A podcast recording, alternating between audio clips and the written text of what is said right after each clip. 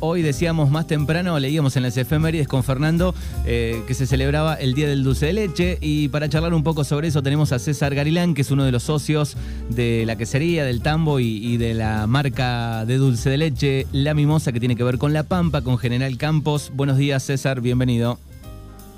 Bueno, buenos días, muchas gracias por esta por esta entrevista, ante todo. Bueno, gracias por estos minutos. Eh, bueno, queremos saber un poco la, historia de, de, ustedes. Son varios socios, varios hermanos, cómo funciona un poco la empresa y después sí meternos un poco en el dulce de leche, la mimosa.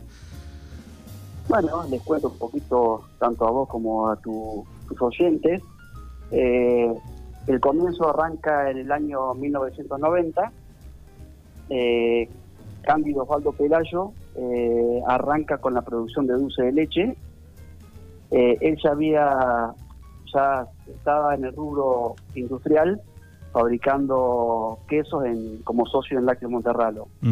Eh, como te decía anteriormente, arrancamos a producir, o arranca él a producir el dulce de leche, que en su comienzo fue se llamó Lactería de la Pampa. bueno, fue toda una, una innovación en, el pueblo. Eh, la verdad que en esos momentos la parte de comercialización y logística había menos, menos recursos y bueno, fue un furor cuando decidió llevar el dulce de leche no solamente acá en La Pampa, sino al sur argentino. Eh, la cuenca la cuenca fue creciendo, la cuenca tambera, y bueno, gracias a estos proyectos eh, de, industrialización, eh, se fue gestando hoy la cuenca más importante de La Pampa, acá en la zona de General Campos. Eh, bueno, ¿cómo nace el dulce de leche de la mimosa? Eh, Cándido Osvaldo Pelayo delega la parte industrial a dos de sus hijas. Eh, el dulce de leche se lo deja a su hija Susana Pelayo, que en el año 2001 decide vender la, dulcería a su hermana, a Mariana Pelayo, que es mi señora, y es, bueno, es propietaria de la, de la empresa. Eh, bueno, ahí, ahí decidimos ponerle el dulce de leche la mimosa en, en honor a una vaca. La mimosa era una vaca, una vaca holando, eh, gran productora de leche, eh, y bueno, en ese momento a los animales, bueno, puntualmente a las vacas, se, se les ponía un nombre, que fue la mimosa, ese, ese animal, bueno, fue realmente, como, como todos los animales, muy, muy noble, eh, gran productora de leche. eh, se han hecho diversas cosas, porque si usted lee, lee la, la, historia de la animosa en el tarro de dulce de leche para el que, el que consume nuestro producto, contamos una historia que es real. Ese animal muere en el campo, bueno, por los años perdió la dentadura y, y Osvaldo Pelayo decide, con un veterinario, ponerle una dentadura postiza. Eh, esa dentadura al pastarse se, se, perdió, bueno, pero se buscó mil formas de, mantener ese animal eh, bien, en, buen estado. y murió en el campo, ah, acá murió en el campo. Algo, algo importante, digamos, eh, sin la dentadura, digamos, es importantísimo para que la vaca pueda comer pasto, ¿no? Exactamente, exactamente.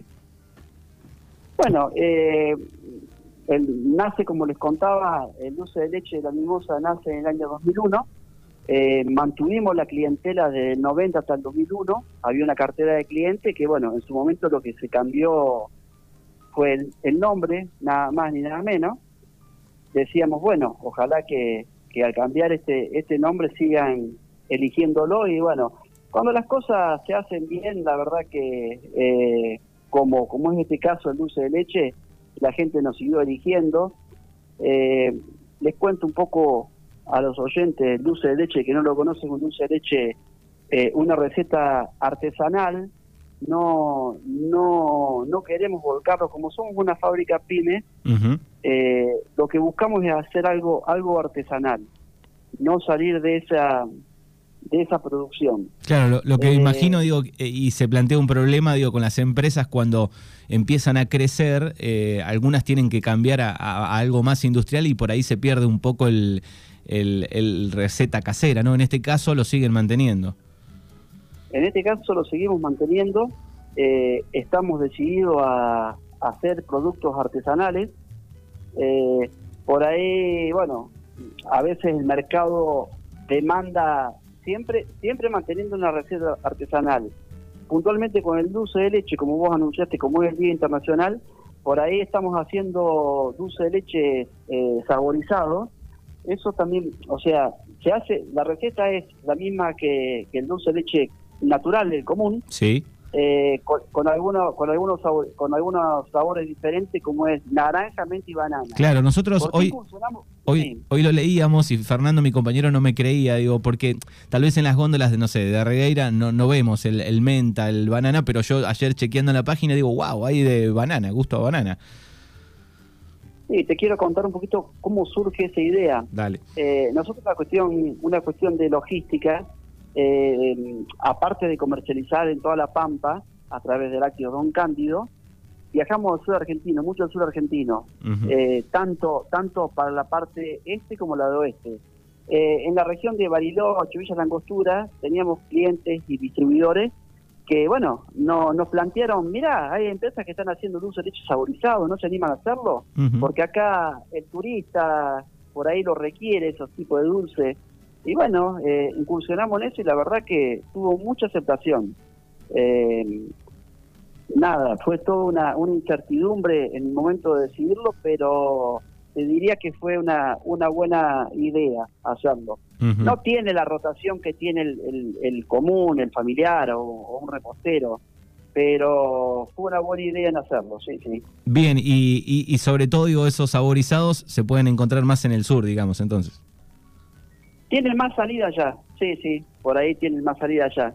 Eh, más que todo para la parte de regalería, ¿viste? El que va de vacaciones quiere llevar un presente, algún familiar, algún amigo lo, lo eligen como, como un presente de regalo, te diría. Se me vienen muchísimas preguntas, digo, ¿cuántos, por ejemplo, litros de leche están destinados solamente al dulce de leche? Alrededor de 60.000 litros mensuales. Claro, es, es un gran número. Sí, o sea, es un, es un número importante, bueno, eh, que sería la Pampana solamente, bueno, eh, elabora dulce de leche, hoy sale la esta entrevista por el Día Internacional.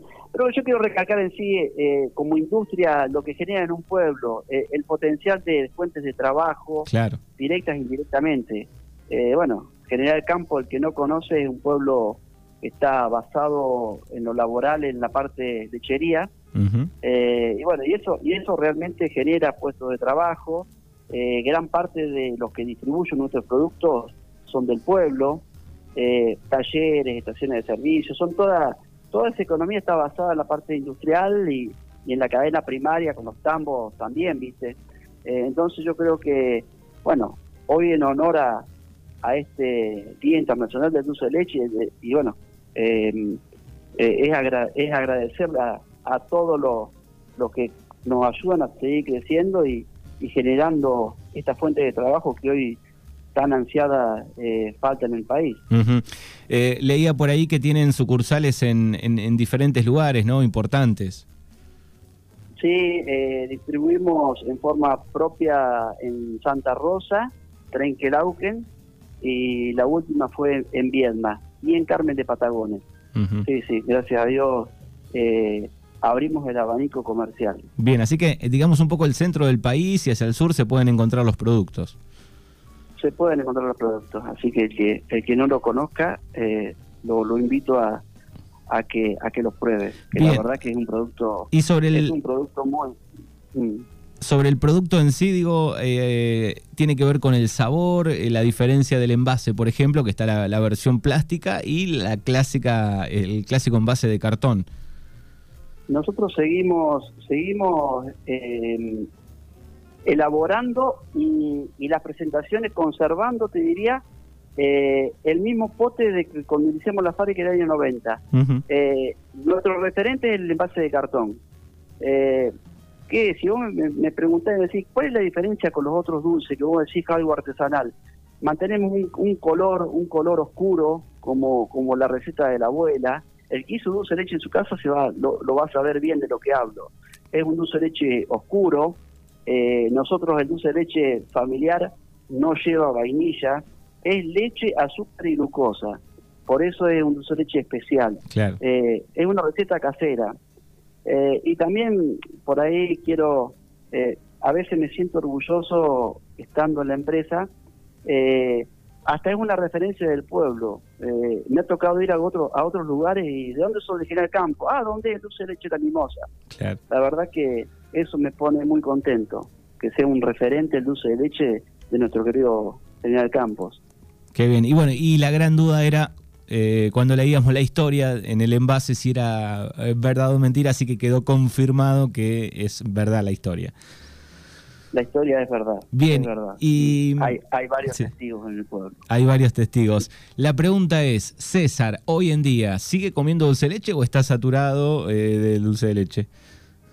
Sigo comiendo dulce de leche. Por ahí tengo antojo y tengo que decir basta porque lo sigo comiendo como el primer día. Qué bien, qué bien.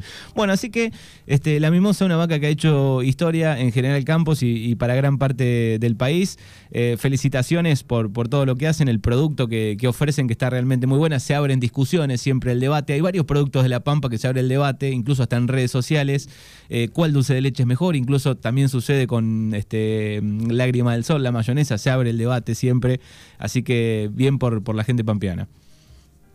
Bueno, te agradezco. Eh, bueno, quiero hacer público el agradecimiento también a, a todos los consumidores y bueno, es un producto bien nuestro porque siempre está la duda dónde se inició, quién fue el fundador del dulce leche, yo creo que fue Argentina, no no Uruguay como dicen algunos, bueno, los uruguayos dirán que es allá, pero bueno, es un producto nuestro eh, y que yo creo que el 99,9% de los argentinos consume, consume o ha consumido dulce de leche. Así que sigamos por ese camino, el que puede comerlo. Qué ¿Eh? bien, qué bien. Bueno, así que gracias César por, por estos minutos y el, y el pantallazo de, la historia del dulce de leche La Mimosa. Gracias a ustedes, les mando un fuerte abrazo. Abrazo enorme, hasta luego. Hasta luego. 38 minutos pasaron de las 12, hablábamos con César Galilans, eh, uno de los socios del dulce de leche La Mimosa.